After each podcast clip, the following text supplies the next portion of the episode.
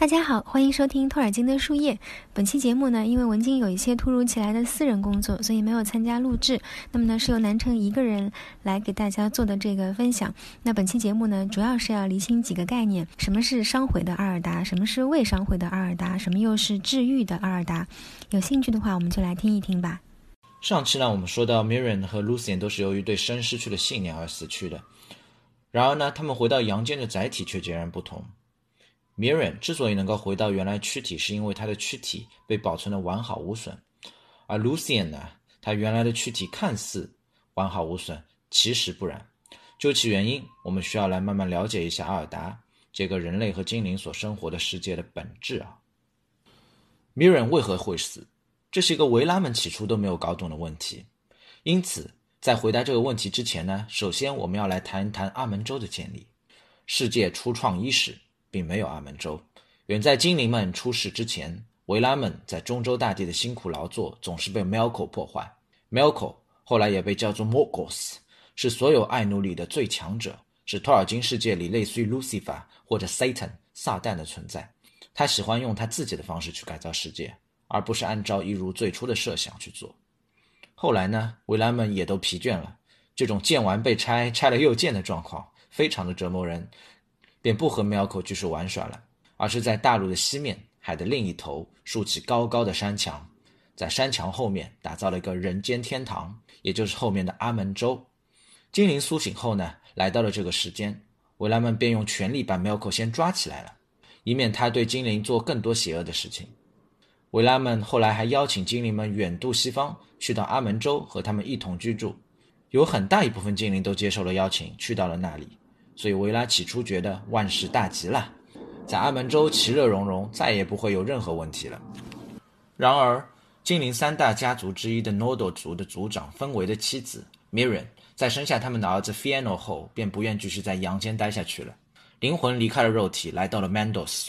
维拉认为精灵的死本就不是自然的，因为一直一如最初的创造，精灵便是在阿尔达永生的。可是他们却无法弄明白，为什么他们把精灵带到阿门州这样没有任何邪祟作怪的人间乐土，却还是出现了死亡，而且 Miriam 死引发了后面一系列负面的连锁反应。精灵呢，到了一定年龄，大多都想找个伴儿，可以结婚生子。费恩在他的妻子离开肉身后，成了整个阿门州最为孤独的精灵，而且那个时代是精灵族群发展的早期时候，大家呢都想要养育更多的下一代来维系族群的发展。尽管他非常爱他的儿子 Fiano，却没有办法接受自己只有独子的事实。维拉们起初想让 Miro 重新回到阳间，然而他却不再愿意。Miro 所期待的是像人类一样真正的解脱，而事与愿违，作为精灵，他却仍然留有灵智，在 Mandos 持续徘徊。在阳间的 Finway 熬不下去了，就向维拉请了愿。维拉们最终讨论了很久，颁布了托尔金世界里的第一部关于精灵的婚姻法。我这边插一句，精灵的婚姻法呢是带有一定的天主教思想的。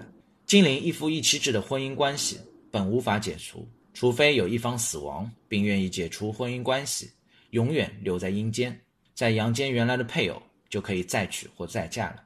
分为据这样的法案，最终另娶了个二夫人，并又生下了两位子嗣。这一切对他的长子产生了非常大的影响。后来在 Melko 的煽风点火下，引发了一系列的灾难。从而揭开了阿尔达世界征战史的序幕。从先前的论述中，我们可以发现哦，Miriam 的死呢，像是引发蝴蝶效应的蝴蝶。尽管当时的维拉并没有预见到后来的灾难，却依旧全都聚到一起开会探讨。用阿门州出现的死亡，直接打破了他们原来的设想。其中，自然之神 Yavanna 的一席话可以解释这一切。这段话呢，是源自《中州历史》第十卷 Morgos Ring 的第二百四十一页。Then Yavanna spoke. And though she was the responsively, he leaned rather to Umo. My lord only earth, she said. In that he speaks of Finway and Miranda being free in heart and sword from the shadow, as if that proved that naught that befell them could come from the shadow or from the marring of Ada. But even as the children are not as we, who came from beyond Ada wholly and in all our being, but are both spirit and body, and that body is of Ada and by Ada was nourished so that shadow works not only upon spirits, but has marred the very horror of Ada. And all Middle Earth is perverted by the evil of Melkor, who has ruled in it as mightily as anyone among us here. Therefore, none of those who will walk in Middle Earth and that dwell before they came hither have come here wholly free. The failing of the strength of the body of Miriam may then be ascribed, with some reason, to the evil of Ada, Adamad and her death be the sin unnatural. 我这边再用中文概括一下，他说到伊如的子女们和他们爱奴并不一样，爱奴由阿尔达之外而来，神格是完整的，而子女们却由灵魂与肉体构成，肉体是阿尔达的一部分，基于阿尔达的躯体养成。而 Melko 的阴影不仅仅影响灵魂，更是对整个阿尔达躯体的伤损与玷污。整个中州都被 Melko 的邪恶沾染。他有这个能力可以做到这一点，因为 Melko 和他们在座的所有维拉一样强大，因此任何在奥尔达出生的真灵都没有办法真正摆脱 Melko 的影响。Miriam 在阿门州的死便可以解释了。他由中州而生，即便跨越千山万水来到仙境阿门州，他的身体依旧带着被 Melko 腐化过的影子。这就是 Melko 所布下的惊天之局，一个所有维拉起初都忽略掉的手段。创世之初，这些大能者们辛勤劳作，打造世界的同时，Melko 也是其中的一员。只是他工作的方式与其他维拉不一样罢了。他更喜欢冰与火，更喜欢黑暗。后世中州大地许多壮美的自然奇观，其实很大一部分都是 Melko 的手笔。比如我们所熟知的迷雾山脉，便是 Melko 当初为了阻止精灵西渡重洋所建起来的高墙。那个时候，它叫做 Towers of Mists。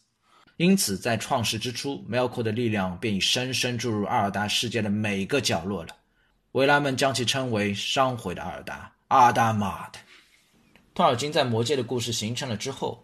又将这个伤毁的阿尔达形容为 Morgos 之戒，便是用萨隆的手段做比喻来解释 Melko 这一惊天之举。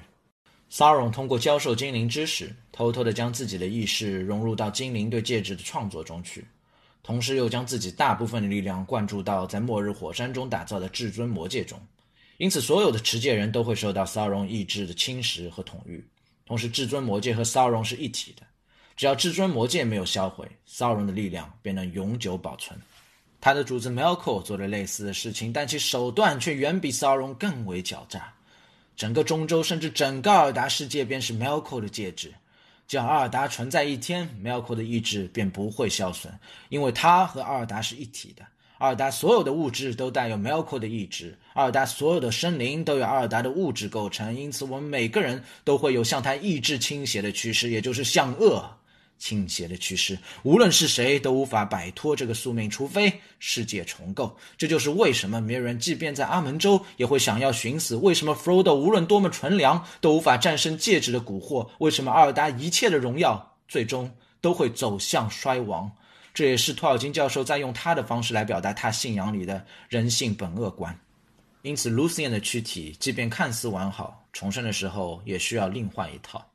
他原本的躯体在中州这个物质氧化的大陆，里面依旧存留着 Melko 的影子，同时也无法阻止该躯体的自然腐化。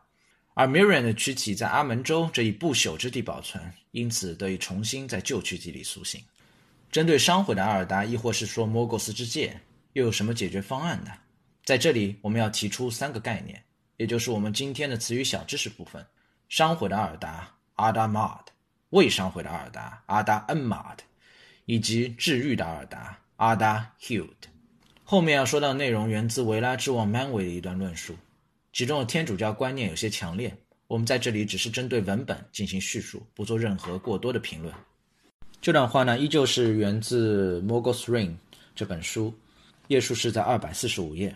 For Ada Unmarred has two aspects of senses. The first is the unmarred that they discern in the marred, if their eyes are not dimmed and yearn for, as we yearn for the will of the arrow. This is the ground upon which hope is built. The second is the mother shall be, that is to speak according to time in which they have their being. The other healed, which shall be greater and more fair than the first, because of the marring. This is the hope that sustains. It comes not only from the yearning for the will of Iluvatar the begetter, which by itself may lead those within time to no more than regret, but also from trusting Iru, the Lord everlasting, that he is good, and that his work shall all end in good. This Mara is denied, and in this denial is the root of evil, and its end is in despair. 这段话呢，用中文概括一下，也就是说，未伤毁的阿尔达是世界最初设定的完美形式，是相对于伤毁的阿尔达而言的。是世人眼界如果没有被限制所能看到的样子，而治愈的尔达呢，却可以比未伤毁的尔达更为美好，因为这个美好的世界依托于伤毁的尔达而形成，也是希望的延续。这不仅仅是对一如意志的向往，也是对这一至善全能的主的相信，相信他所有的作为必将是能带来美好结果的一种坚定的信念。而 Melko 对这一理念的拒绝，便是邪恶的根源，而这种拒绝也是一定会带去绝望的。那 Manway 所说的希望，具体在阿尔达的表现形式又是什么呢？这个内容我们会放在之后的一个话题——人类的死亡与阿尔达的希望中进行探讨。这个话题，呃，我们可能不会放在三月二十号这一期啊，有可能会把它放到三月二十七号那一期，继续探讨和死亡相关的主题。因为呢，死亡这个观念也好，这个话题也好，还是相对来说有些沉重，所以我们想在当中，也就是三月二十号这一期呢，插一期相对轻松的节目。好，以上呢就是我们本期节目的内容。那么下期节目呢，像南城刚刚说的是相对比较轻松的主题，因为生与死这个主题实在是太大了，所以我们可能会多做几期。那么在这个沉重的主题之间呢，我们会插入相对轻松的内容。好，感谢你们的收听和陪伴，我们下期再见，拜拜。